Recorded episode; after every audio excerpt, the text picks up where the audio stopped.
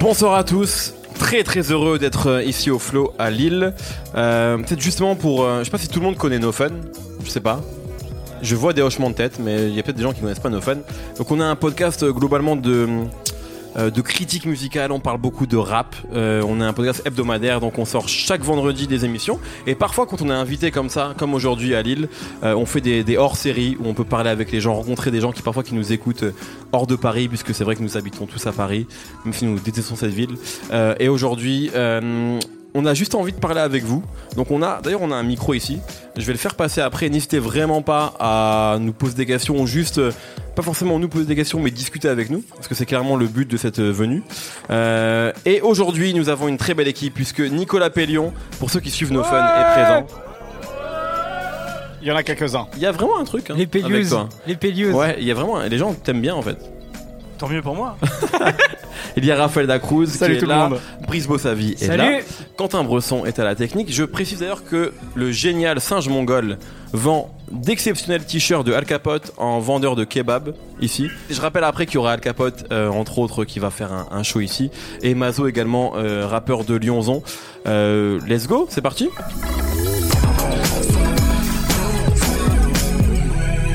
Je vais donc commencer. Il y a un micro ici. Vraiment, si vous avez envie de parler, levez la main. Euh, voilà, n'hésitez vraiment pas à intervenir. Et nous, entre temps, on va euh, peut-être commencer à parler sur. euh, Enfin, j'ai demandé moi sur euh, sur les réseaux sociaux aux gens qui suivent l'émission de nous poser des questions. Et donc, ça va peut-être nous permettre d'amorcer la discussion. Euh, et après, vraiment, n'hésitez vraiment pas à interagir avec nous. On est là pour ça. Même si vous avez envie de de, de lancer n'importe quel sujet autour du rap ou pas d'ailleurs, autour de la, de la musique, on est là pour pour en parler avec vous. Et je voulais, il y a eu beaucoup de questions, notamment pour toi, Raphaël. Oula, d'accord. T'es prêt ou pas? Euh, je, je pense savoir de quoi ça va parler, mais vas-y, envoie. Alors récemment, un, un rappeur slash chanteur a sorti un album Oui, californien. Il s'appelle Anderson Paak. absolument. Il a sorti un très bon album, euh, enfin à mon avis. Oui, Et bien donc sûr. beaucoup de gens voulaient savoir ce que tu en as pensé. Ce qui est intéressant avec Anderson Paak, c'est que, effectivement, comme tu le disais, il est rappeur slash chanteur. Euh, il s'est révélé avec son album Malibu, donc qui est sorti euh, 2016. en 2016, fin 2016. Non, début 2016 d'ailleurs. Euh, en fait, j'ai l'impression que depuis, il a énormément tourné parce qu'il a vraiment capitalisé sur cet album. Il a capitalisé surtout sur son apparition sur l'album Compton, donc de Dr. Dre. Fait c'est Euh, un peu la star de l'album en vrai. et absolument, parce qu'il était sur beaucoup de refrains, sur des, sur des couplets, etc. Et c'est vraiment, ça a été une révélation. Il y a eu beaucoup de, beaucoup de, de, de nouvelles têtes qui a essayé de propulser Dr. Dre avec cet album, mais c'est vraiment Anderson qui, qui est sorti du lot. Euh, il a vraiment capitalisé là-dessus. Il a vraiment été très intelligent. Il a sorti son album au début, début 2016 Malibu, qui est vraiment un album excellent. Je pense que c'est vraiment un des grands albums de 2016 que j'ai vraiment adoré. On a d'ailleurs fait un no fun à ce sujet là-dessus Absolument. que, euh, sur lequel je l'ai beaucoup défendu face à notamment Nemo et Pellion Et moi-même. qui, qui étaient un peu plus sceptiques mais moi j'étais Je vraiment, toujours. vra- vraiment fan de cet album Euh, et il a beaucoup tourné sur cet album Euh, il a également sorti un album qui s'appelait Yes Lord avec le, le- le producteur Knowledge et donc ouais. il a sorti deux albums donc Oxnard et là récemment Ventura et c'est vrai qu'on a l'impression que euh, Anderson Paak a, a passé son, sa propre personnalité à la, à la centrifugeuse. Donc on a l'impression que d'un côté, du côté rap, il y a, y a Oxnard qui est ressorti, Mhm. qui est un album justement beaucoup plus marqué par le rap, même Ouais. s'il y a des, des singles comme Teens avec euh, avec euh, Ouais, et. Publin euh, qui est beaucoup plus rap pour le coup. ouais. Exactement. Euh, alors que sur, euh, sur Ventura, il revient à quelque chose de beaucoup plus chanté, beaucoup plus soul, avec notamment ce, ce premier single qui est Make It Better avec, avec Smokey Robinson, qui est une grande légende de la soul, qui est un, un mec qui a beaucoup écrit au sein de la Motown, qui est une grande voix de la soul également. Moi, je suis très content de cet album Ventura. Il me plaît énormément. Alors, euh, parce que je suis, euh, je suis un énorme fan de soul, euh, moi, cet album me satisfait. Il y a plein de, il y a plein de morceaux que je trouve assez exceptionnels parce que je, je le trouve très bon dans ce rôle en fait de soul man. De, c'est c'est pas forcément innovant comme son, on va pas Non, se C'est assez mentir. confortable en vrai même. Exactement. Mais, mais il le fait très bien euh, d'une certaine Mais C'est manière. pas grave, non Nico, je te vois sourire. Ouais, c'est pas grave le confort. Voilà. Non, j'a- j'allais faire une blague sur Ben l'oncle Sol, mais C'est la blague qui fait à chaque fois un mec. Non, non, non, tu, tu peux pas le comparer à Ben Longleston non plus. Euh, enfin, moi, moi, vraiment, enfin, L'année dernière, il y, a un- il y a un- il y a un autre mec qui fait une espèce de musique un peu rétro qui s'appelle Leon Bridges, qui a sorti un album pour lequel il sort un peu de sa zone de confort, dans lequel il fait d'autres choses, euh, qui tendent plus vers la, la pop, parfois plus vers le rock. Et hum, je trouvais ça intéressant que ce mec qui, qui, qui donc Leon Bridges, qui, qui fait qui avait un truc presque Sam Cooke un petit peu, donc vraiment vraiment euh, la rétro soul des années 60 sorte un peu euh, de, sa zone de confort. Lui, au contraire, Anderson Paak, il va presque vers, cette zone de confort là et euh, je trouve ça hyper intéressant parce qu'il a une vraie voix pour le coup Anderson Paak. Et puis il a plein de choses à raconter sur cet album je le, je le trouve vraiment enchantant cet album vraiment j'étais un peu sceptique après l'aventure Oxnard qui m'a qui m'a un peu laissé froid et beaucoup de gens je pense euh, qui, Ouais. qui, qui, euh, qui a laissé un peu sceptique trop rap en fait. oui, et, c'est- et en fait, c'est pas lui. En fait, C'est le, problème, c'est que quand, quand, quand il essaie de rapper, il sonne comme, comme Kendrick Lamar. euh, Voilà. et euh, il y a qu'un seul Kendrick Lamar aujourd'hui en 2019. Et donc, c'est cool en fait qu'il euh, qu'il- qu'il trouve en fait sa propre voix à lui, VOIE, et mais aussi VOIX. Et j'aime beaucoup cet album Ventura. Tu veux rebondir, Brice? Bah, je pense qu'il a finalement fait avec euh, Ventura ce qu'il aurait dû faire avec Oxnard. Euh, C'est-à-dire, je sais pas si on peut dire ça, mais j'ai l'impression qu'il il a eu un peu un péché d'ambition sur, euh, sur Oxnard, Hmm. où euh, il était tellement attendu qu'il s'est dit il faut que je fasse un disque qui met d'accord les gens du rap, les gens qui aiment la soul, les gens qui aiment le RB. Et finalement, en fait, il a touché un peu personne, même si c'est pas un mauvais disque, hein, mais. en fait, moi, j'ai retrouvé sur Ventura euh, tout ce que j'aimais chez, euh, chez Anderson Paak, c'est-à-dire euh, faire de la musique euh, soul hyper bien, parfois un peu RB. Ça parle un petit peu aux gens du rap, mais ça parle vraiment d'amour avec des productions hyper, euh, hyper, hyper travaillées. Tu mets un, coup, tu mets un producteur que j'aime beaucoup qui s'appelle Pomo, tu le mets pour faire du funk un peu plus disco, pour que ça sonne pas non plus trop ringard ou rétro. Euh, je pense que je, je- ça aurait été intéressant de voir ce qui, comment, il, comment il regarde aujourd'hui Oxnard, qui est finalement un, un petit peu un raté. Il paraît que ça devait être un double album à la base. Un raté, c'est un peu dur, Ouais. mais c'est vrai il que devait ça- s'appeler Oxnard Ouais, Ventura à la base.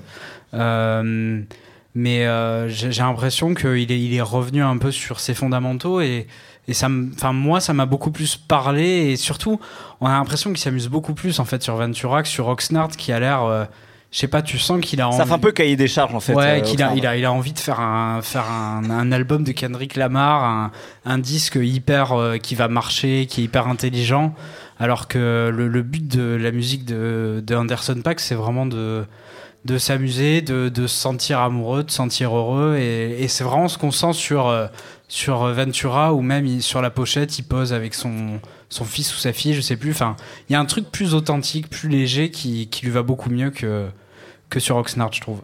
Très bien. Euh, je vois qu'une main se lève. Incroyable, c'est tout ce que j'attendais. Il y a un peu de monde en plus aujourd'hui sur l'île, donc profitez-en vraiment. Merci Parlons de rap tous ensemble, de musique tous ensemble. Je fais passer ce micro, il est allumé. Magnifique. N'hésite pas à nous dire comment tu t'appelles et, euh, et ensuite le reste sera de l'histoire. Euh, je m'appelle Mehdi. Euh, Salut. C'est un joli prénom. euh, merci. Sauf que moi, c'est avec un Y, du coup. euh, C'est de la merde, du coup. Non, du coup, j'ai plus la classe. Non, c'est ton côté quinri, c'est le côté quinri. C'est ça. Et euh, bah, justement, par rapport à l'album d'Anderson Pack, déjà, j'étais hyper déçu pour euh, Oxnard. Ouais. Euh, Comme tout le monde, je crois, ici, en tout cas. ouais.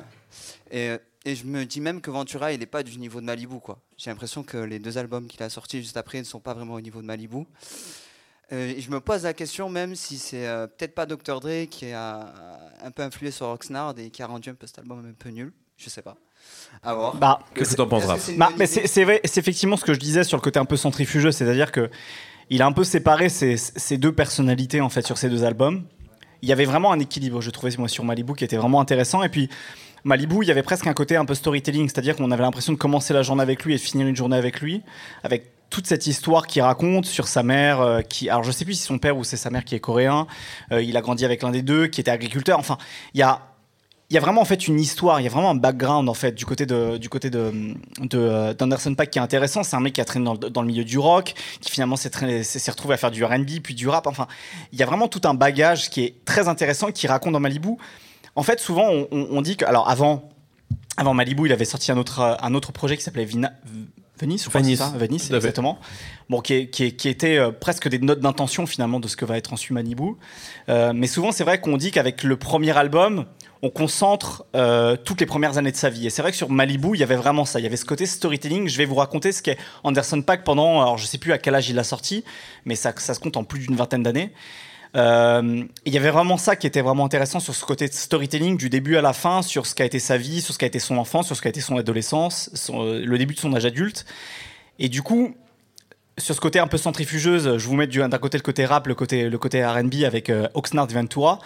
C'est très frustrant finalement parce que euh, il y, a- tellement de choses très riches, très condensées sur, sur Malibu qu'on en sort euh, forcément un peu frustré. Après, en termes artistiques, je trouve qu'il il arrive à trouver quelque chose de plus finalement le Brice le disait de plus authentique avec avec Ventura parce que euh, c'est peut-être plus euh, plus sincère, plus naïf et la naïveté c'est ça, ça fait du bien aussi parfois dans la musique quand on réfléchit un petit peu moins ce qui était peut-être hum, justement Oxnard Euh, donc euh, voilà mais après je, je rejoins ton avis je pense que Malibu il y avait quelque chose de de plus de plus condensé de euh, de moins euh, de moins synthétisé que ce qu'il y a sur les deux albums C'est la fameuse phrase d'Oxmo. hein. J'ai mis 21 ans à faire mon premier album, absolument 3 ans à faire mon deuxième. et c'est ce qu'a dit Et- aussi euh, je crois beaucoup SCH, il avait dit ça, je crois, sur euh, A7, sur la mixtape A7. Tout Ouais, à bah fait, ouais. et c'est ce qu'a dit aussi Nas quelque part quand il a sorti euh, Ilmatic, il avait 18 ou 19, 19 ans, 19, c'est ouais. ça.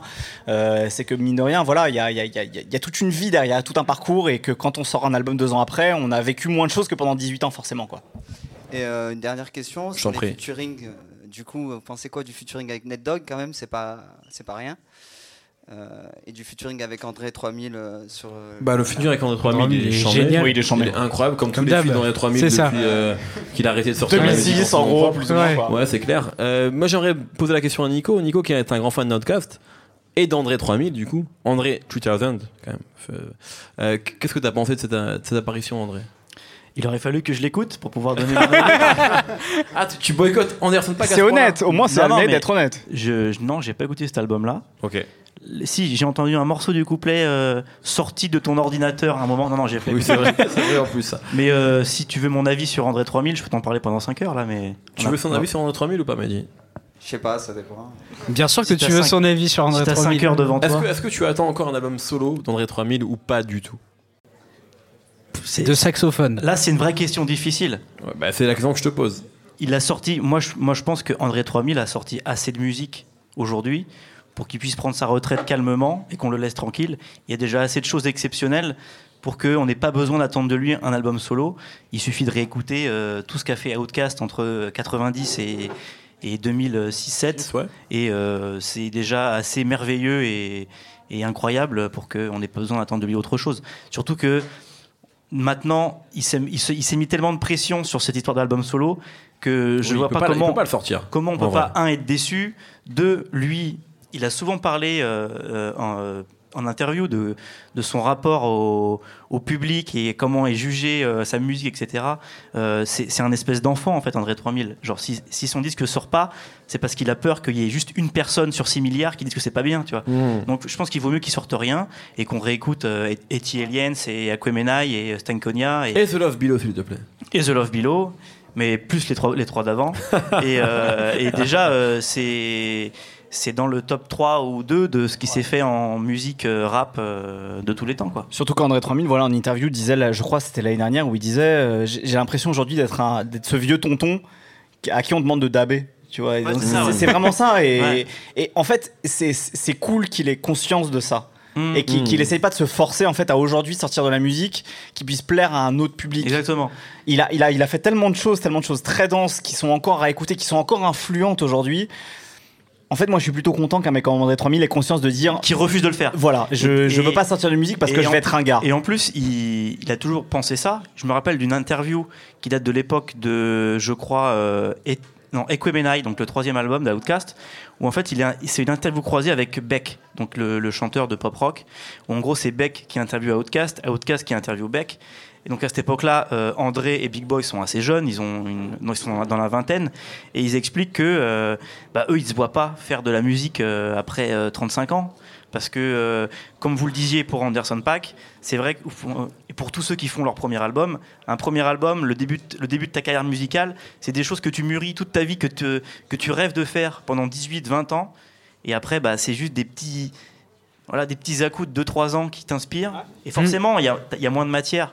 Aujourd'hui, forcément, qu'André 3000, euh, il est, il est reclus dans un espèce de- d'appartement new-yorkais euh, depuis 15 ans. euh, il, a, il a rien à raconter. Oui, il a en moins d'inspi, forcément. La vie autour Il de sort un morceau par, il sort un morceau tous les 3 ans où il parle de ses parents, tu vois. Hmm. Donc, il a rien à Après, quel morceau quand même enfin, euh, Après- non mais bien sûr, mais du coup c'est un tous les tous les 6 ans ou c'est un couplet sur euh, Ouais, un album de Rick c'est entièrement De satisfaisant. Frank Ocean. de Frank Ocean. hmm.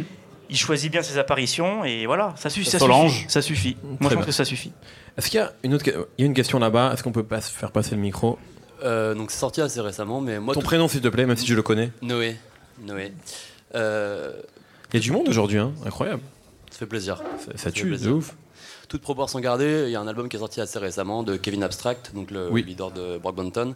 Moi j'ai retrouvé, donc déjà je voulais savoir si vous l'aviez aimé, écouté ou pas, et moi j'ai retrouvé euh, dans Kevin Abstract une, certaine folie, donc c'est toute proportion gardée, c'est pas, on n'est pas de la, on n'est pas à la hauteur de dans des 3000, mais cette certaine folie en fait, ce- ce- ça part un peu dans tous les sens, et il y, a- il y a quand même cette, euh, donc voilà, j'aimerais savoir ce que vous en, vous en aviez pensé et si, si c'était. euh, Eh bien, moi j'ai beaucoup aimé, mais je vais immédiatement donner la parole à Brice Bossavi, qui est un peu l'expert Brockhampton euh, de Nofen.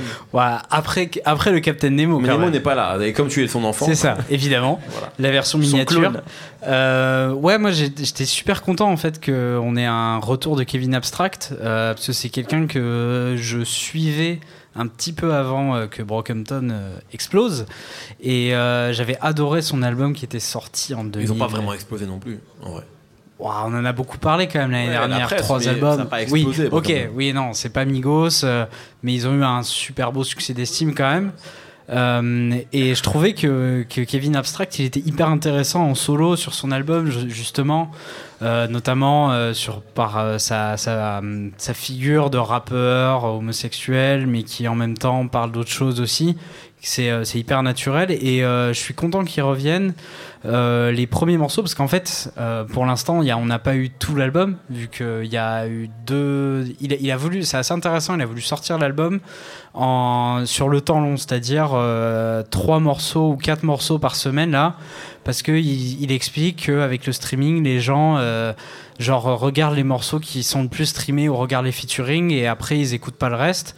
Bon, c'est peut-être un peu hein, une posture de vieux con, je sais pas. Non, mais il a, un- il a- je pense qu'il a pas complètement tort hein, Ouais. sur la manière dont les gens consomment la musique euh, à l'ère du streaming. ouais. Et du coup, en fait, là, il a voulu euh, sortir euh, son album sur une, une durée de trois semaines où il balance quatre morceaux par semaine. Et euh, pour l'instant, les morceaux, je les trouve vraiment bien. Après, très chantés, euh, plus du tout rappé. Après, est-ce qu'il a vraiment voulu être un vrai rappeur? Je sais pas. Euh, mais euh, je trouve ça vraiment cool. Après, j'ai pas pris le temps de vraiment lire le contenu des paroles. Mais dans cette espèce de mélange, moi, ça me rappelle vraiment ce que fait un peu Frank Ocean, où il est, il est entre trois genres musicaux différents. Et en même temps, il parle d'un truc très personnel. Et je trouve que c'est hyper touchant, en fait. Et il continue à vraiment raconter qui il est, sa position dans le rap, dans le RB, qui est spécial. Parce que les coming out dans le, dans le rap, c'est encore hyper rare. Et euh, il en parle, mais en même temps, il en fait pas trop là-dessus. Et euh, sur les derniers morceaux qui sont sortis, je trouve ça assez, assez, assez fort. Euh, J'attends de voir la suite. J'aimerais bien qu'il rappe un peu plus quand même, mais euh, je trouve que quand même dans ce qu'il fait, il est fort. C'est pas facile, euh, comme Frank Ocean, d'être en même temps un rappeur, de savoir chanter et d'arriver à avoir une vraie identité artistique. Et c'est ce qui fait pour moi tout ce qui est fort avec Kevin Abstract, c'est que il arrive à se placer même si c'est faire plein de trucs quoi. Toi, qu'est-ce qu'on en a pensé, Noé? Bah moi j'ai trouvé ça plutôt encore une fois c'est sorti vendredi donc faut toujours euh, j'ai pas encore digéré ou du moins pas euh, d'avis définitif. Moi je trouve ça assez assez frais, assez euh, ouais revigorant et je, je, je- je- partage un peu ton avis de dire ben en fait c'est en fait ça fait un peu penser à aussi le fait qu'il qu'il le sorte tu vois quatre morceaux par par quatre morceaux ou trois morceaux par trois morceaux à, ouais ce que ce qu'avait pu faire Kanye tu vois sur Project Pablo à dire c'est en fait c'est modulable on peut Mhm. revenir constamment sur une track listing et tout je trouve ça hyper intéressant et, euh, et ouais, après, bon, euh, musicalement, faut. euh, peu comme Brockman, enfin, j'avais eu du mal, ils avaient sorti quoi 3-4 albums en un an. Ouais, un truc comme ça. Euh, c'est compliqué aussi d'avoir un, du recul sur, euh, sur comment, comment ces albums passent les années, sachant qu'on sait que Kevin Abstract est plus ou moins la direction artistique, on peut dire. Enfin, c'est quand même lui qui chapeaute un peu la, la machine, quoi. Donc, euh, donc ouais, euh, intéressant euh, à voir ce que ça donne la- au final, quoi. Tu vois que le produit fini, mais globalement, ouais, je trouve ça intéressant. Très bien, merci beaucoup.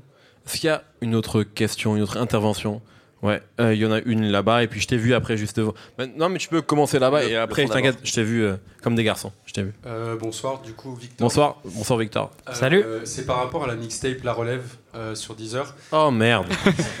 Quel est ce projet je t'avoue que j'ai pas encore fini de l'écouter, mais euh, j'ai vu qu'il y avait Isha et on se faisait la réflexion Isha, euh, pourquoi euh, la relève? Parce que enfin, c'est quand même un daron. Donc euh, Alors déjà, si tu considères que les gens de 32 ans sont des darons, ça me fait beaucoup de peine. Ça me brise le cœur. je suis vraiment désolé. Mais euh, un, non, un- si un je daron, c'est quelqu'un qui a un enfant, Mehdi. Déjà, C'est c'est pas, vrai. c'est pas un gros mot. Tout Tu peux fait. être daron à 16 ans. C'est vrai, tu as raison. Donc c'est c'est une erreur en l'occurrence. Euh, euh, ben, donc je vais répondre à cette question. Euh, en fait, on s'est vraiment posé la question. Pour tout te dire, sur la sélection de la relève, donc qui est un peut-être pour ceux qui savent pas, c'est un projet donc euh, sorti par Deezer euh, qui fait euh, qui met l'accent sur les nouveaux talents du rap français. Donc il y a 12 titres et 12 artistes. Et donc c'est moi qui ai fait la sélection. Et donc j'ai moi j'étais effectivement parti comme toi, c'est-à-dire sur des jeunes des jeunes artistes. Isha était un peu moins jeune, même si 32 ans c'est évidemment extrêmement jeune. Et, et en fait, pour tout te dire, c'est le label Warner avec qui je parlais qui m'a proposé Isha. Et au début, moi, j'étais contre, même si j'adore la musique d'Isha et que je trouve que c'est sûrement le rappeur francophone que je préfère aujourd'hui. Euh, Je dis me- oui. Ouais, quoi? Bah, que c'est le probablement des meilleurs rapports francophones actuels. C'est pour ça qu'on s'aime autant. Mais euh, donc moi j'étais complètement évidemment pour le fait d'avoir Isha dans ma mixtape, mais je me disais est-ce qu'on n'est pas sur un hors sujet Et en fait, euh, en y réfléchissant, je me suis dit que euh, Isha avant il s'appelait Pacemaker, comme tu le sais probablement. Et donc il s'est renommé en, Isha et euh, finalement c'est une nouvelle carrière pour lui. Tu vois, c'est une nouvelle euh, une nouvelle démarche et que ça fait quoi deux ans qu'il a euh, redémarré quelque chose. Et quelque part, finalement, Isha, c'est un nouveau talent du rap francophone. Et quand j'en ai parlé avec lui, il était complètement OK avec ça. Et à partir du moment où lui m'a donné sa bénédiction sur le fait d'être un nouveau talent du rap français, enfin du rap francophone, pardon, au même titre que les autres, au même titre que Laylo ou Attic, euh, j'étais à l'aise avec ça. Donc moi à la base, je voulais pas, hum, j'avais l'impression qu'il n'était pas forcément à sa place là-dedans. Et puis euh, une discussion avec lui m'a convaincu que, en fait, c'est un nouveau talent au titre où finalement il s'est servi de tout ce qu'il a fait dans le passé pour aujourd'hui nourrir son nouveau personnage et son et le fait que c'est un nouveau rappeur en fait. Donc euh, voilà un peu comment Isha s'est imposé dans la relève. Et surtout, en vrai, je voulais pas m'interdire de mettre mon rappeur préféré dans un projet que je dirigeais. Voilà. C'est Surtout, complètement égoïste. surtout musicalement, je trouve qu'il apporte. En fait, c'est- là, c'est pas important, c'est juste artistiquement. Non, il apporte un truc un peu, un peu, un peu, un ouais, peu un peu différent, frais. un peu nouveau. Mais, mais après, je comprends la, la remarque hein, parce que Ouais, c'est complètement. que il, euh, voilà, il, il- c'est pas un rookie au sens où Non. euh, il a pas commencé le rap il y a six mois comme Dietrix ou tu vois, ou, euh, voilà. Mais euh, mais voilà, en fait, je considérais que ce qu'il proposait était relativement nouveau dans lui, sa carrière à lui, et, euh, qu'il a une nouvelle étape de sa vie, en fait. Et, euh, donc, je trouvais ça important d'accompagner ça, et surtout, je voulais que le projet soit un panorama, tu vois, de, tout ce qu'est le rap francophone. Je voulais qu'il y ait des Belges, évidemment, des meufs, des Suisses, et aussi des mecs, peut-être qui ont des parcours différents, et pas qu'on commençait euh, à rapper il y a deux ans, tu vois. Donc, et Isha était un bon contre-pied à tout ça.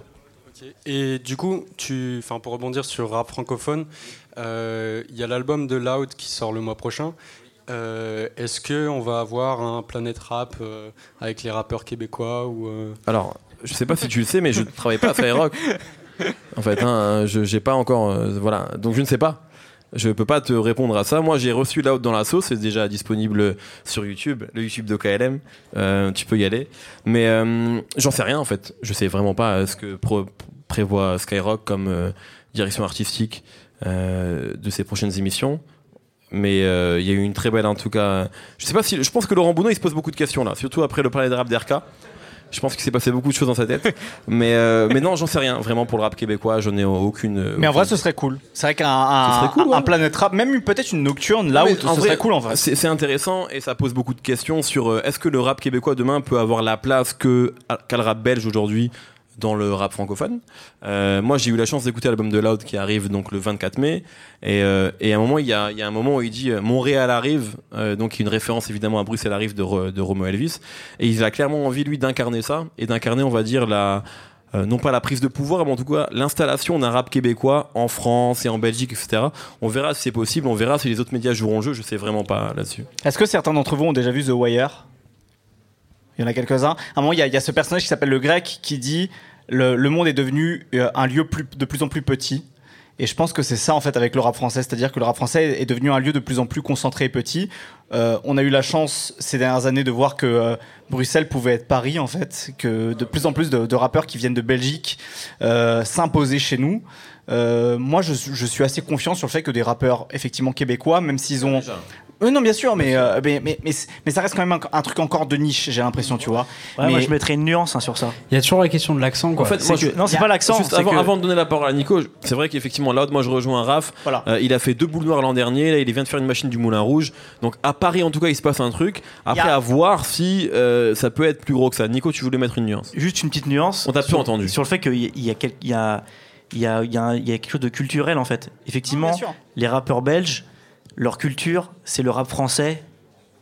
Tu vois Ça, c'est vrai que c'est ce que Et nous a toujours dit quand Isha. nous Isha, dit, on fait du rap tu français. vois qu'il a que écouté Isha a toujours que sa culture c'est le rap français, euh, c'est ça, ça va être euh, de Time Bomb, je sais, je sais pas quoi, et que c'est ça qu'il a écouté et ça nous parle pour ça. Ouais, mais Et là ça où il y a parle- un côté et ça rap parle français au aussi. public rap français pour ça.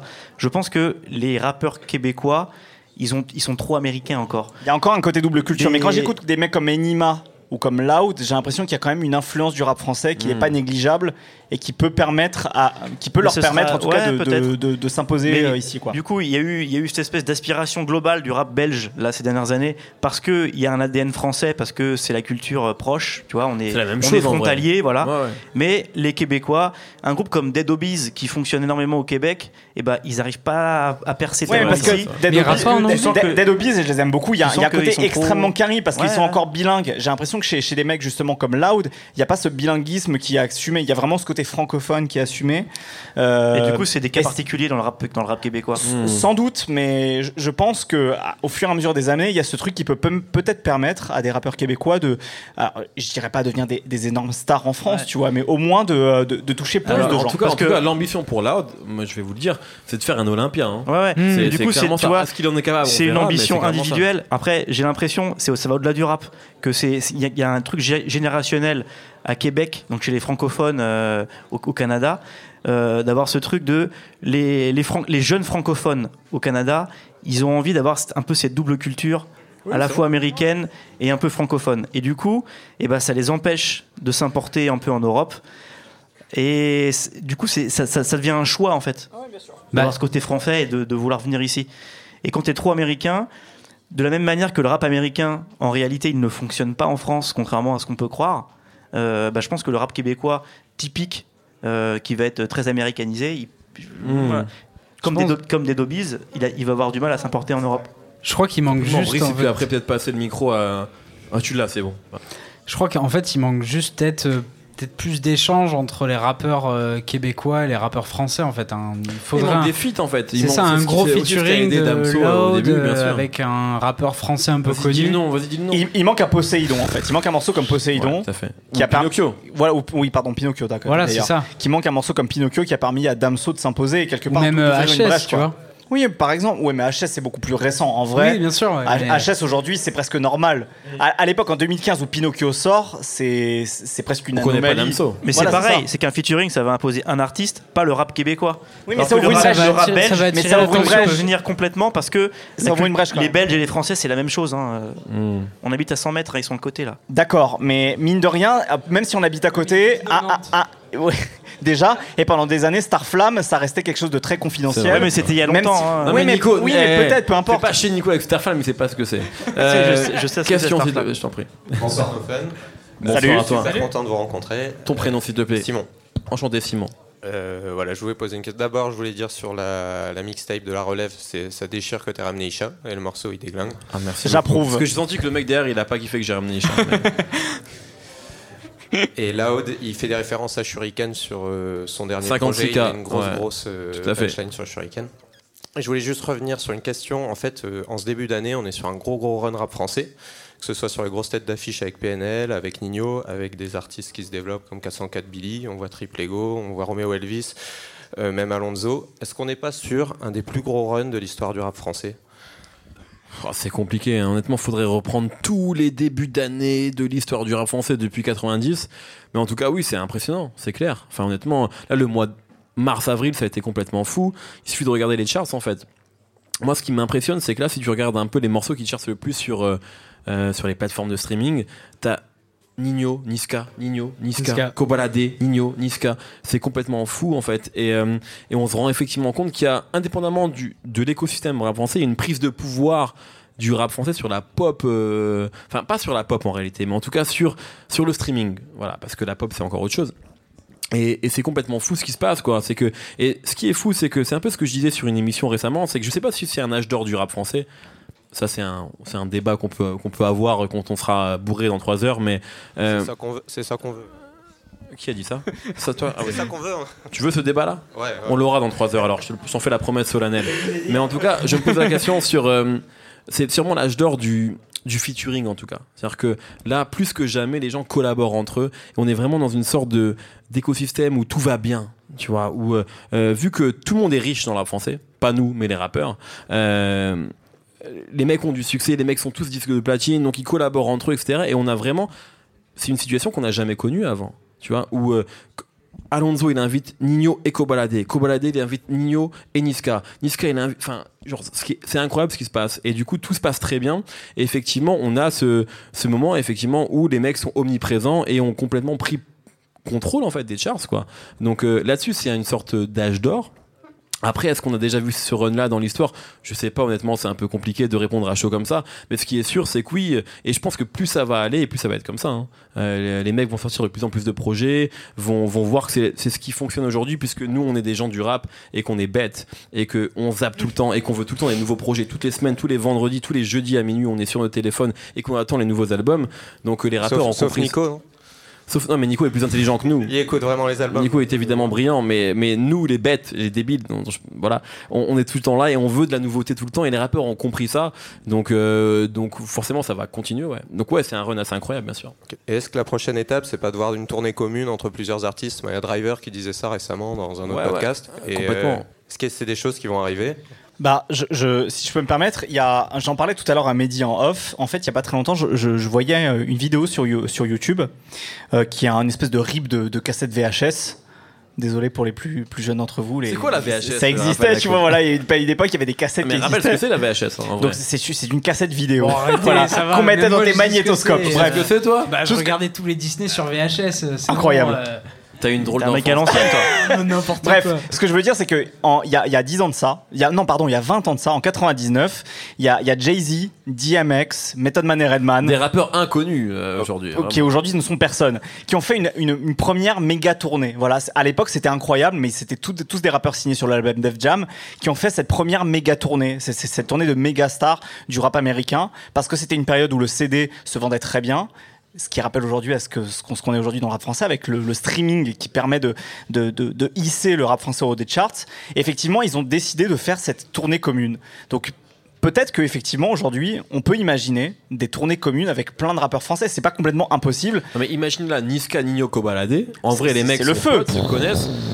Euh, c'est possible en fait. C'est possible. Donc je pense que c'est l'étape suivante, t'as raison. Ouais. Il faudrait déjà avoir un album commun entre deux gros rappeurs français. Non, mais Ouais, ça, ça veut vrai. rien dire. Non mais c'est vrai que c'est sûrement un peu l'étape. Quand tu vois effectivement là où en, en sont les rappeurs américains, ils l'ont fait.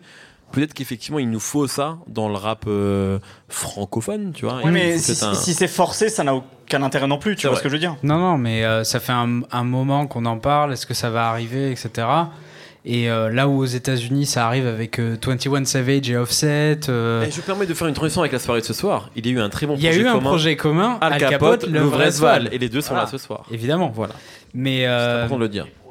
c'est un juste de que métier. pas. pour l'instant là sur sur le, le, le rap des années 2010, on va dire, on n'a pas encore eu un, un projet commun Ah, entre vrai. deux très gros Massif en rappeurs. tout cas, c'est vrai. C'est Et clair. ça, c'est encore un truc qui C'est nous manque, je pense. Est-ce qu'il y a d'autres questions? Est-ce qu'on voulait qu'on fasse passer? Ouais, je crois juste derrière toi une très belle casquette Adidas. Je t'en prie.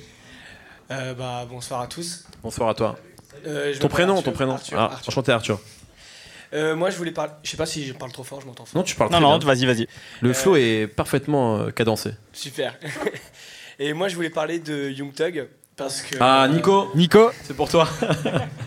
Rappeur, je pense, bah, vous, je pense que vous aimez tous d'après Ouais. les émissions que j'écoute. Tout à fait. euh, qui n'a pas forcément le succès qu'on qu'on- qu'il pourrait prétendre. Et je me demandais, est-ce que 2019, ce serait pas un tournant pour lui? Parce qu'il a fait déjà ses dernières apparitions, je trouve, elles sont assez énormes. Sur l'album de Two Chainz, de Mick Mill, de, de Gunna aussi. Euh, en plus, là maintenant, euh, les rumeurs courent comme quoi ce serait peut-être J. Cole qui va prendre la direction artistique un peu du projet. Il vient de signer chez Cash Money, donc peut-être que tous les défauts qu'il avait un peu avant, ils pourraient être corrigés dans le sens où en fait lui a le talent pur, mais il exploite pas un peu, je sais pas, comme un, un footballeur de la génération euh, 90. euh, T'es en train de nous dire que Young Thug c'est Ben Arfa Exactement, c'est exactement la, la Non mais je, je, je sens, je, je, sentais qu'il voulait dire ça. Il t'a tendu une perche là. hein. Il t'a tendu une perche. Je sais pas. J'hésitais entre, entre Ben Arfa et les autres, mais ouais, c'est plus ou moins ça. C'est qui les autres? Euh, Nasri, Menez. euh, Ouais. Ouais, compare pas Non, c'est Ben Ben- Arfa et c'est- Menez. c'est. Benzema. c'est Benzema, Young Laissez- Alors, alors. Alors écoutons, écoutons le maître S Young Thug Pardé, s'il vous plaît. Make way to the bad guy. Nico. Alors, si on fait une comparaison avec la génération 98, enfin la génération 87, 87, ouais. pardon, c'est plus Benzema, Young Thug. À Ah, savoir pourquoi que il a les capacités, il fait des belles choses, mais en France, on ne le voit pas. Tu vois On se ferme les yeux pour des, des raisons qui sont accessoires. Young Thug, en fait, il y a un problème euh, dans le rap euh, en général, un peu que français, euh, américain, c'est qu'on juge les performances au chiffre de vente. Ça, ça existe depuis euh, le duel 50 Cent Kanye West euh, au milieu des années 2000. C'est vrai. Ça ne veut rien dire. C'est-à-dire qu'aujourd'hui, on considère que un artiste, il a réussi parce qu'il a vendu beaucoup de son œuvre.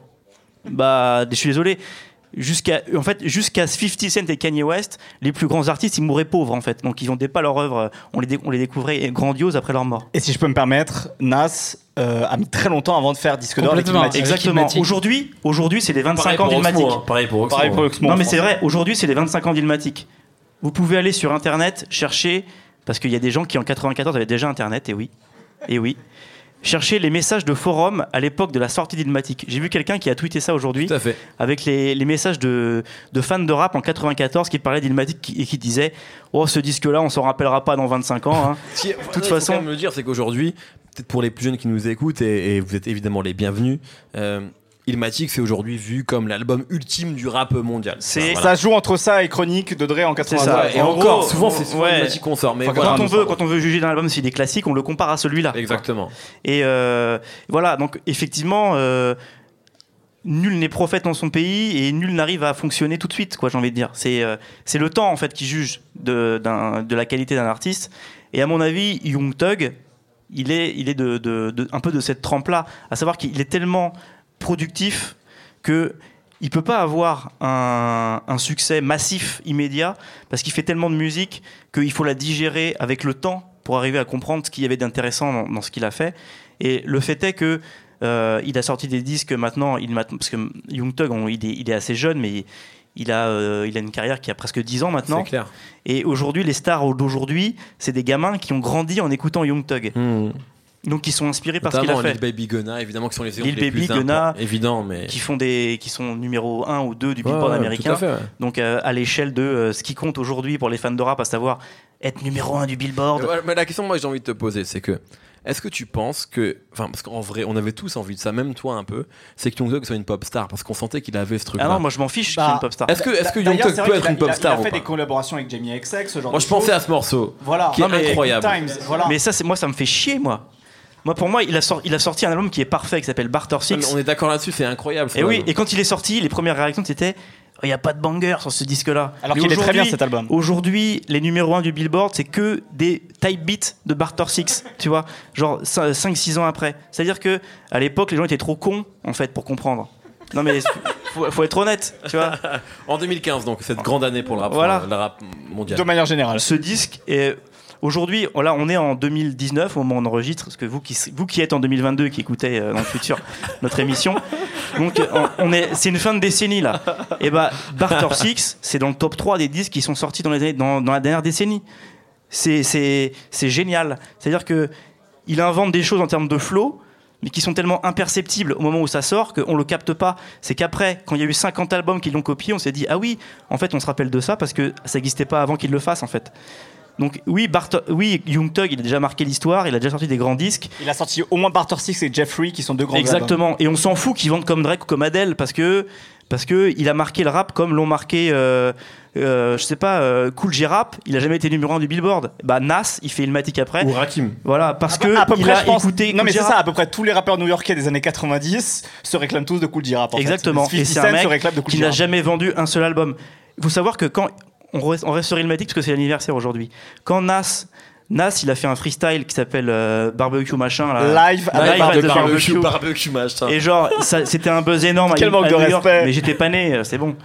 Et c'était un buzz énorme à, à New York. tu étais néant. Et, et du coup, c'était qui allait signer Nas à l'époque Et Dem Dash, le boss de Def Jam, qui, qui était chez Def Jam, dit on signera pas Nas, ça ressemble à Cool J Rap. Cool J Rap, ils ils vendent pas de disques.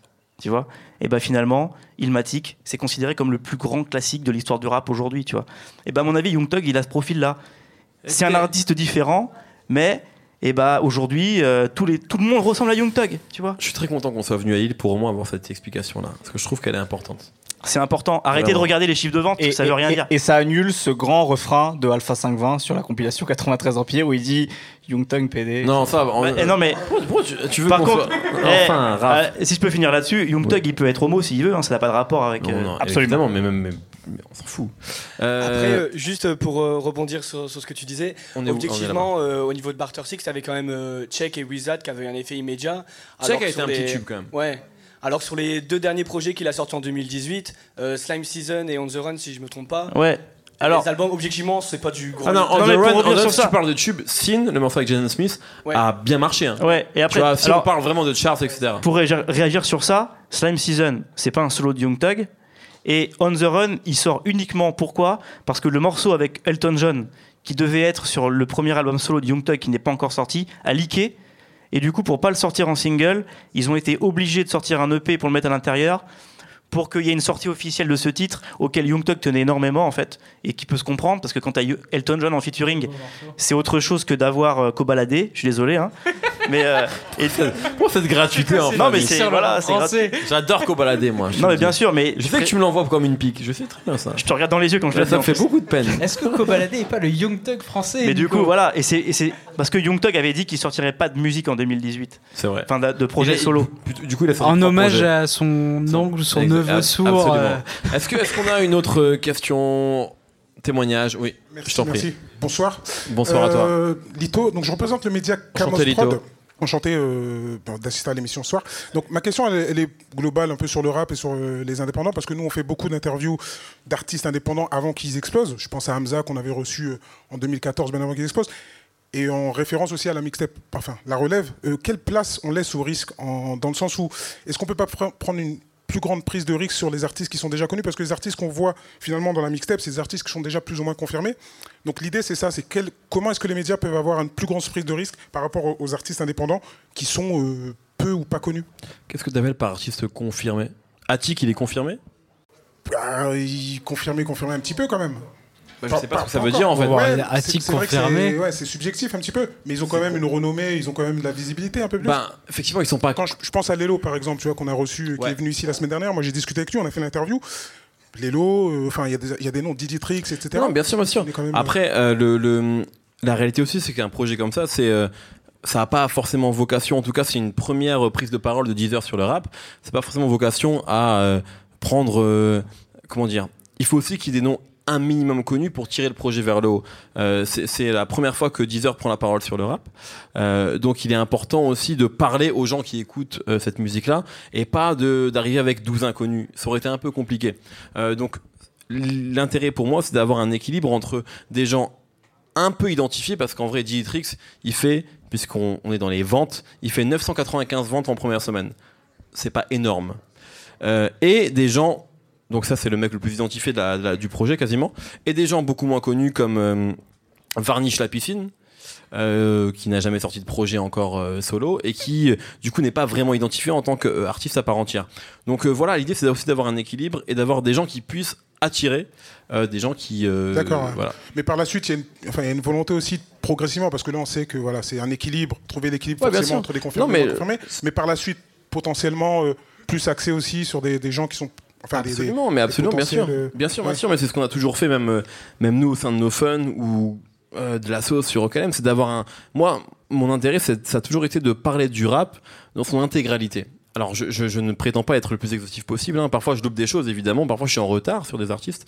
Mais c'est de, de recevoir aussi bien des gros artistes que des petits, de parler aussi bien dans nos fun de, de, de têtes d'affiche que de mecs qui, qui débutent. Euh, on pourra en parler avec Isha. hein. Isha, euh, euh, on, on a parlé de lui quand il était encore relativement inconnu ici. On lui a- Il avait pas encore sorti LVA 1. Absolument. On l'a ressorti en, à l'automne 2016. Absolument, absolument. Et il avait pas encore sorti son projet. Donc euh, l'idée, ça a toujours été d'avoir un équilibre là. Après, on peut pas parler de, uniquement de mecs complètement inconnus. On ne doit pas parler uniquement de mecs extrêmement connus non plus. C'est un équilibre à, Ouais, à ouais. trouver. Oui, oui, parce qu'on, enfin, c'est juste parce qu'on sait très bien que dans le milieu du hip-hop, ça va vite. hein. C'est, enfin, en une semaine, en deux semaines, en deux Bien mois, il y a des gens qui peuvent prendre une dimension extrêmement rapide. Quoi. On a vrai. vu des artistes qui étaient inconnus, qui sont passés chez nous et qui ont explosé. Je pense à 13 blocs, Ça je va pense à très plein vite, de gens ouais. comme ça. Donc c'est sûr que voilà, il y a- il y, a quand même une certaine prise Mais j'entends bien euh, la, la nécessité de trouver un équilibre. et c'est bon pour moi. Si c'est bon pour toi, c'est bon pour moi. Juste pour finir sur. Encore toi, on t'a déjà entendu, Salut, Noé. Salut. Euh, Guna, euh, Lee Baby, est-ce qu'ils vont réussir à s'affranchir de, de l'empreinte de Young Thug Moi, je vais te poser la question, Nico. Bah, Nico, voici. ça- bah non, en fait. Mais peu importe, en fait. Gunna, euh, aujourd'hui, il fait un truc euh, qui est euh, du rap euh, tel que le fait Young Thug et il le fait euh, correctement, puisque ça plaît à, à beaucoup de gens. Moi, après, je préfère, ré- je préfère réécouter Barter Six plutôt que de réécouter le, le dernier truc de Gunna, mais euh, s'affranchir, non, puisque ce, qu'il fait, et je pense que tu peux lui demander même à lui-même, il te dira quand, comment t'as appris le rap, Gunna, il te dira bah, en, allant, en studio avec Young Thug, parce que Young Thug, c'est mon, pote, et puis je l'ai regardé lui euh, rapper, et j'ai rap de la même manière, j'écris de la même manière, je pose sur les mêmes prods que lui, mon producteur, c'est le même que lui, et donc non, il s'affranchira pas, mais il a pas envie de s'affranchir. Il fait la même musique. De la même manière que dans d'autres euh, styles, tu vas avoir euh, des sous Beatles et des sous Rolling Stones. Bah là, il y a un sous Young Thug et c'est son créneau et il va rester dedans et tant mieux pour lui. C'est peut-être Lil Baby au final qui arrive à mieux peut-être s'affranchir de ce style Young Thug. À ouais. arriver à, à s'affirmer un peu plus quoi. Ouais, parce que lui, il met, il met un truc plus personnel dans sa musique et du coup, euh, ça se détache un peu plus. Est-ce qu'on a d'autres euh, réactions? Il y en a une là-bas de Singe Mongol. D'ailleurs, je tiens à te dire, Oula. Qui est un bel homme. Oula. Qui est un bel homme. les cheveux te vont bien. hein. C'est vrai. Ah bon. Ah. Elle a appris, elle a appris. Elle a eu raison. Elle a eu Moi, je raison. connais pas trop l'émission, mais bon, je suis passée par là. C'est pas grave. Présente-toi. Euh, pas grave, Martina, ça. voilà, de Lille. Enchanté Martina. Mais en fait, moi, j'ai une petite question. Je me dis, vous, enfin, là, vous écoutez beaucoup de- d'artistes, ça, va, ça a l'air d'aller très très vite. Euh, Je compare un Trop peu ça à la vite, même. fast fashion et tout. Je me dis, est-ce que vous êtes encore des gens, vous avez encore des artistes que vous aimez beaucoup? Est-ce que vous prenez encore le temps d'écouter et de réécouter un peu comme on était ado On écoutait beaucoup des albums, on, éc- on les connaissait par cœur, de la première chanson jusqu'à la dernière? Je me dis, est-ce que vous avez encore ça aujourd'hui ou est-ce que vous écoutez euh, vraiment Est-ce que vous consommez un peu comme on consomme hein, aujourd'hui On jette, on continue. Non, non, non. Bah, c'est un équilibre à trouver en réalité. Euh, C'est-à-dire que notre travail fait qu'on doit quasiment tout écouter. Tu as raison.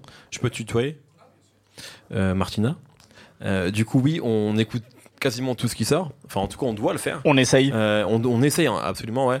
Mais euh, bien sûr, complètement, quand il y a des coups de cœur, évidemment. Et d'ailleurs, je pense que les gens, tu ne connais pas l'émission, mais je t'invite à, à la découvrir. Mais les gens qui la suivent, je pense qu'ils voient qu'il y a des gens qu'on aime vraiment fort et très sincèrement. Et c'est les gens, très clairement, qu'on écoute en boucle, quoi. C'est-à-dire, c'est Isha dont on a parlé. Euh, en ce qui me concerne, c'est Lovni, ça peut être Hamza, ça peut être Dino, ce dont on a beaucoup parlé également. Enfin, chacun a ses lubies. Le dernier album de CH aussi. Absolument, SCH complètement. Donc, donc oui, absolument. Donc euh, ouais, ouais, non, complètement. Et c'est ça qui est, euh, c'est-à-dire que aujourd'hui, euh, et là on dérive un petit peu, mais c'est intéressant. tout ce qu'on, enfin moi aujourd'hui, mon travail est ma passion. Mais ça reste ma passion en fait. C'est-à-dire que euh, effectivement c'est ce qui me fait gagner ma vie, etc. Mais euh, ça, ce qui m'excite le plus c'est quand je me réveille le matin, c'est de me dire qu'est-ce qui est sorti aujourd'hui et qu'est-ce que je vais pouvoir écouter aujourd'hui. Donc il y a encore ce truc là en fait. Et il y a Qu'est-ce qui va pouvoir me donner des frissons en Ouais. fait Qu'est-ce qui va pouvoir me surprendre Vraiment, il y a encore cette excitation là, vraiment. Euh, J'espère que je l'aurai euh, tout le temps d'ailleurs et que je la perdrai pas. Donc ouais, non, non, complètement, on, on a encore ce truc là. Après, c'est vrai que parfois, euh, on doit parler de choses qui nous excitent pas plus que ça, mais, mais les choses qu'on aime, elles sont là. Et moi, je suis encore euh, enthousiasmé par énormément de sorties, vraiment. Et d'ailleurs, même je m'étonne parfois d'être encore autant. Pardon? Ouais, ouais, absolument, bien sûr, bien sûr. Ah oui, oui, complètement. Ça va, ça, vous voulez ajouter un truc? Je, je, je, sou- je souscris complètement ce que je viens de dire. bien. Serge Mongol, s'il vous plaît. Alors moi, ma question... Quelle chevelure? On disait c'est euh, la fin d'une décennie, on dit euh, comment vous consommez la musique, tout ça, mais je voudrais juste savoir sur qui vous pariez, sur euh, qui va, euh, comment dire, braquer la prochaine décennie, comme, euh, je parle plus en termes de rap américain, genre comme le Brick Squad qui a explosé et les ramifications que ça a donné tout ça. Est-ce que vous avez en vue un collectif ou un truc, un- un- une scène qui peut, selon vous, être l'avenir quoi? Moi, je trouve que c'est compliqué. Enfin, je vais évidemment donner la parole à mes collègues, mais c'est compliqué parce que ça va extrêmement vite le rap. C'est-à-dire que, tu vois, les, les- les nouvelles stars que j'avais en janvier, là, on est en avril, c'est déjà autre chose, c'est déjà passé. Là, j'ai pas parlé de rap américain parce que moi, je suis complètement largué en rap américain. J'ai- trop les deux pieds dans le rap français. Mais là, le rappeur que j'aime, Mehdi, c'est devenu François le Français. Tu vois. c'est moi. François le français, c'est moi. Mais le rappeur Genre que j'aime le Blueface, on en parle presque Ouais, plus trop vois, là, c'est trop bizarre. Blueface, Blueface, c'était genre le nouveau. C'est déjà fini en fait. En même temps, les gens peut-être se sont rendus compte qu'il rappait extrêmement mal. Tu vois, donc euh, ça, ça peut jouer. Mais genre, moi en rap français, il y a Captain Roshi, qui est un mec que je trouve trop trop fort, trop d'attitude, bouillant. Et là, aujourd'hui, au moment où on se parle là, c'est sur lui que j'ai envie de parier. Mais est-ce que dans six mois, il sera encore d'actualité? Je ne sais pas. Donc ça va extrêmement vite. Je sais pas à vous, mais on est vraiment sur une, euh, un genre musical qui se renouvelle tout le temps. C'est sa force. Mais ce qui fait que c'est très compliqué d'avoir des, paris en fait. Et en plus, nous, on n'est pas bon pour ça, franchement. Alors que nous, euh, généralement, nos rappeurs préférés, ils vendent pas de disques. C'est une réalité. Donc, euh, je sais Bah, pas. la, vous- la- la preuve avec Isha, qu'on qu'on aime tous autour de, de cette table. Et Il qui- vend un peu. Il vend un petit peu.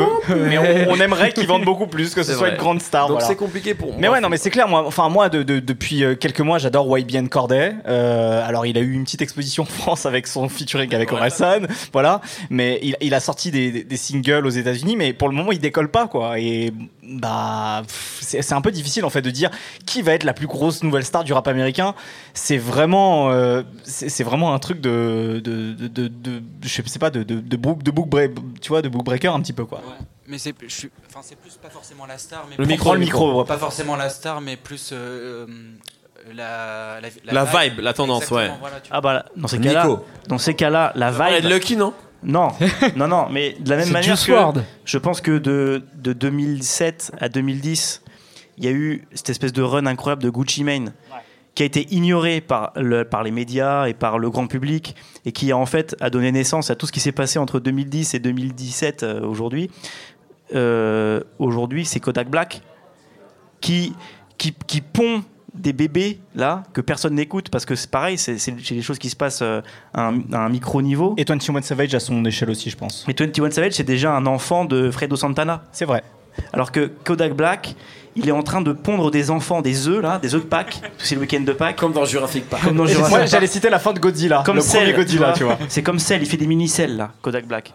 Et je, pense- et je pense que Kodak Black, au-delà de musicalement, enfin d'artistiquement, ce qu'il propose, alors c'est compliqué parce qu'en plus, de la même manière que Gu- Gucci Mane, il a été ignoré par les médias et par le public, parce que en termes de personnalité, il posait problème Il était euh, moralement. Il était tu vois.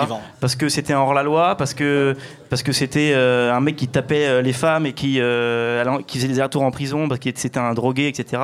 Kodak Black, c'est la même chose. Kodak Black, il a des affaires de des affaires des affaires judiciaires qui sont terribles, qui sont même pires que celles de Gucci Mane puisqu'il est accusé d'agression sexuelle, alors que artistiquement, il est génial et, euh, du coup, il inspire des gamins qui, à mon avis, vont faire le rap des cinq, prochaines années. Et aujourd'hui, les gamins de 14 ans, il y a un truc qui est intéressant, c'est que là, il, y a- une espèce d'affaire, c'est qu'il y a eu le décès de Nipsey Hussle il y a quelques semaines, que Kodak Black a fait une remarque horrible sur la veuve de Nipsey Hussle, mais que Kodak Black arrive quand même à vendre plus de disques, à faire plus de concerts que Nipsey Hussle, parce que Kodak Black a plus de fans que cette personne-là. C'est-à-dire que juste sur la force de son art, alors que c'est le pire fils de pute qui puisse exister sur Terre, il est tellement fort qu'il y a des gamins qui, adorent ce qu'il fait. Alors, et, du coup, il y a des artistes qui sont inspirés par lui, et je pense que c'est lui qui va inspirer les rappeurs de, des, prochains, des 3-4 prochaines années. Et tu écoutes les rappeurs de Floride, c'est que des, des sosies de Kodak Black. À mon avis, voilà, le, le Gucci Mane, que je pense que tu penses un peu à ces figures-là, des prochaines années, c'est Kodak Black. Merci Nico. Est-ce que vous avez une. Moi je t'en prie. Est-ce qu'on peut faire passer le micro Serge Mongol, s'il te plaît? Merci beaucoup. Euh, le micro arrive. Le micro se trimballe vers là-bas. Le micro Merci. est arrivé. Donc, Salut. euh, moi, c'est Carmos, c'est un Carmos Production, le média sur l'île. Donc, euh, en tout cas, c'est bien ce que tu fais, Mehdi. Ah, merci Donc, beaucoup. euh, Mais eux, non. Hein, pardon Eux, non. Nous, c'est nul. sois pas, nous. On est des cons, nous, on est des cons. Donc, j'avais juste euh, deux questions. Est-ce que. euh, Que pour moi, du coup. Non, dans, dans le rap euh, en général. Donc, euh, est-ce que à ce temps-ci, euh, la nouvelle génération, ils ont mieux compris le business que les, les anciens? Donc euh, il y avait les Sectera et, et tout ça. Il y avait Zoxy, il faut dire ce qui est, c'est lui qui a développé tout le- l'école euh, 9 de I. Mais comment ça se fait, ces gens-là, à ce temps-ci, ils sont pas en place? Est-ce qu'ils ont plus, on va dire, développé leur passion avant que réfléchir business? À ce temps-ci, on va dire, euh, des artistes comme des Kobalade ou ben même des, des, Fianso ou ben des Dietrix ou ben des Gradio ou ben des Niska, quand ils viennent en maison de disque, c'est limite, ils savent ce qu'ils veulent, ils, veulent, ils savent, euh, comment dirais-je, combien ils veulent par rapport à leur cachet et tout ça. Et à ce temps-ci, euh, les anciens, on, on les voit pas trop en fait. hein. Et ma deuxième question, c'est que à ce temps-ci, les maisons de disques, à une certaine époque, faut dire ce qui est, c'était impossible que des artistes comme des Kobalade ou bien des Niska signent en maison de disques. On disait à l'époque c'était un, genre de rap de, de Zulu. Donc, est-ce qu'à force d'imposer son style, malgré tout ça, bah, ils n'ont pas le choix de suivre euh, la cadence en fait hein? Je vais commencer par la deuxième question, personnellement. N'hésitez pas hein, si vous voulez rebondir. Euh, en fait, le rap a gagné. Pour le pire et pour le meilleur. C'est-à-dire que euh, aujourd'hui, comment fonctionnent les maisons de disques, comment fonctionnent les radios euh, Elles se rendent compte que le, ce qu'ils font, enfin, Kobalade, c'est ce que les gens veulent. Niska, c'est ce que les gens veulent. Nino, c'est ce que les gens veulent. Donc en fait, tu ne peux pas aller contre ça. Donc aujourd'hui, Laurent Bounot, euh, et j'ai rien contre lui, hein, contrairement au pote d'Erka, euh, en fait, il est obligé de jouer ces gens-là. Même si, enfin, moi ça m'avait frappé, c'est à l'époque de la sortie d'Ipséité, Macarena Damso. Moi j'étais allé l'écouter cet album-là un peu en avant, avant qu'il sorte.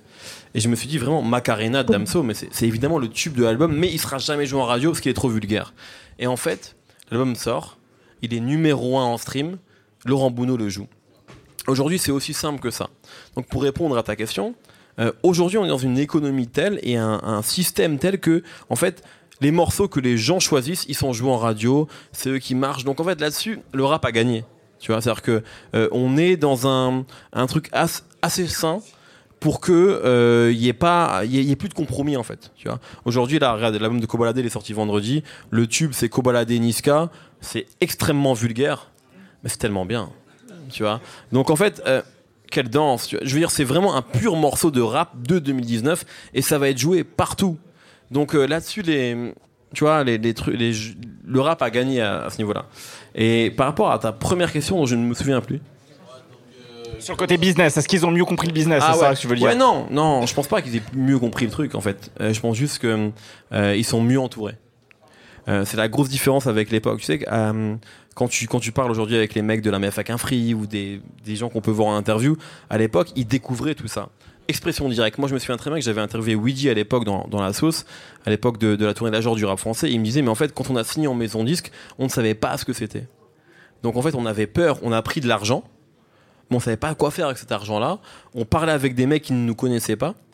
Euh, Aujourd'hui, il y a plein de choses qui ont changé. C'est que, une, les, les rappeurs sont mieux entourés. Deux, les gens en maison disque, c'est des- parfois des gens du rap. C'est-à-dire que, tu vois, euh, je parle de. Moi, j'ai des, moi, j'ai des potes en maison disque maintenant.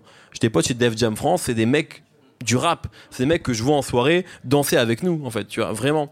Euh, donc, euh, parce qu'on danse encore en soirée. Euh, donc, Merci euh, Didier Trix. Même si c'est embarrassant. Mais donc, ce que je veux dire, c'est que aujourd'hui, le, le- le système, il a changé par rapport à ça.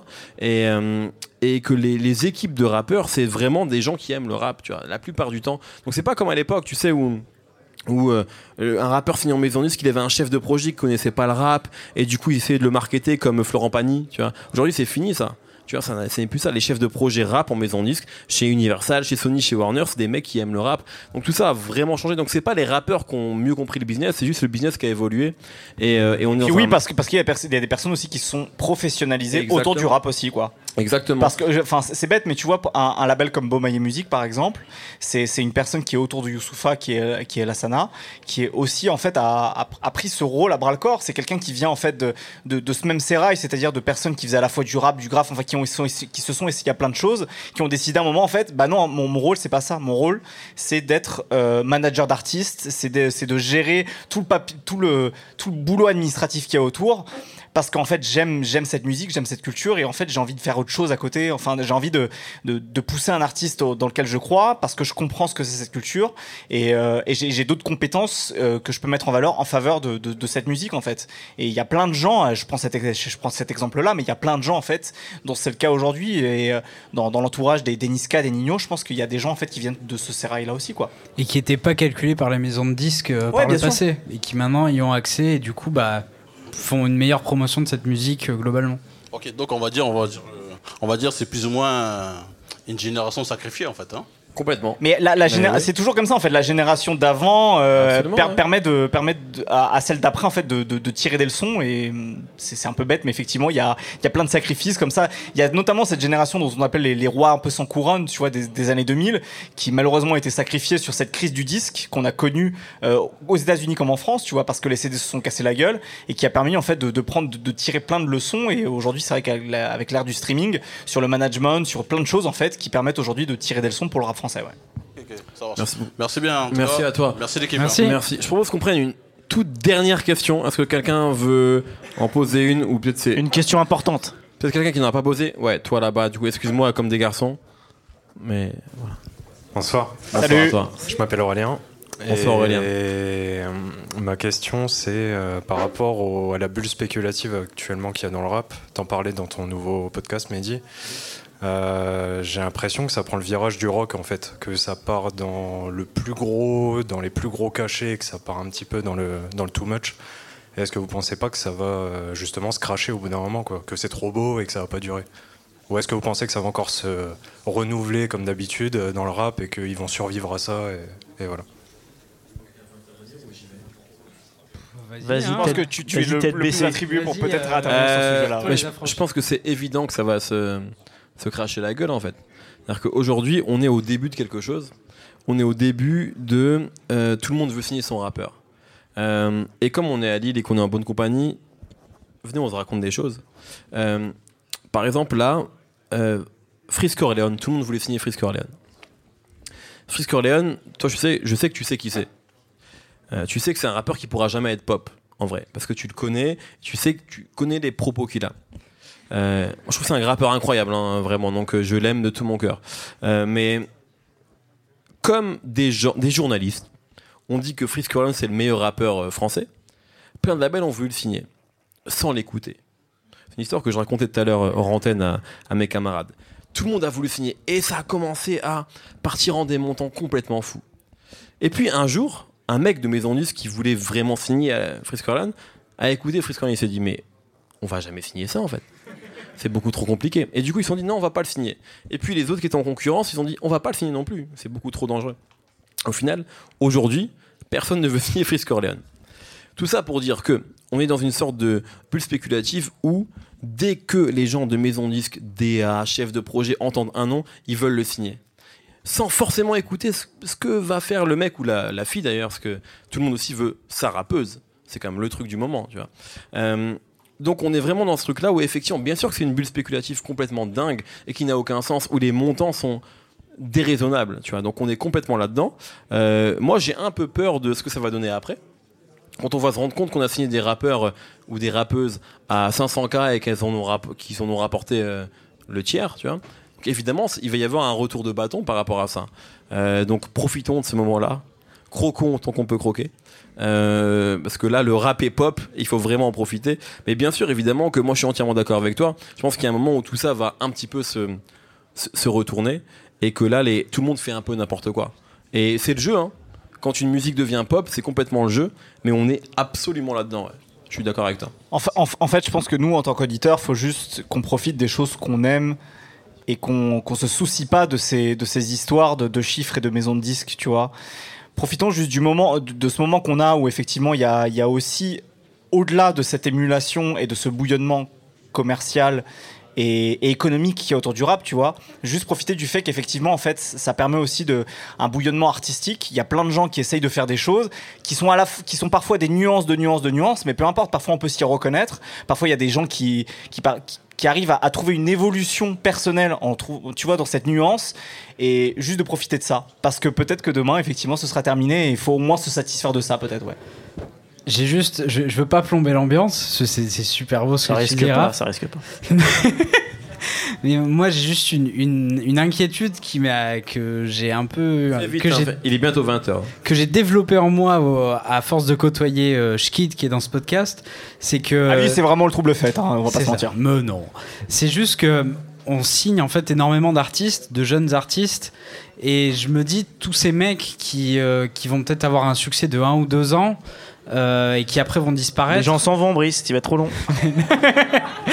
comment comment on va gérer un peu, tu vois, quand ils vont être plus, ils vont plus être célèbres, quand on va plus parler d'eux, et que ils auront vécu cette espèce de shot d'adrénaline, de succès, d'argent, etc. Euh, si on les accompagne pas psychologiquement, etc.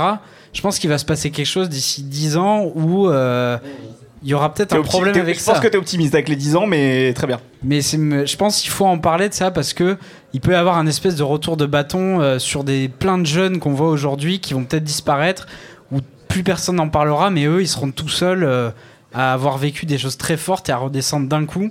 Et ça, je pense qu'il faut continuer à en parler. Et d'ailleurs, je salue euh, Shkid euh, pour le faire euh, de son côté. Ben non, on peut, on peut faire un lien vers l'interview de Schkid, de, enfin l'interview d'Isha par Schkid sur Yard et l'interview de que, enfin le- l'article qu'avait fait Schkid à l'époque sur Yard.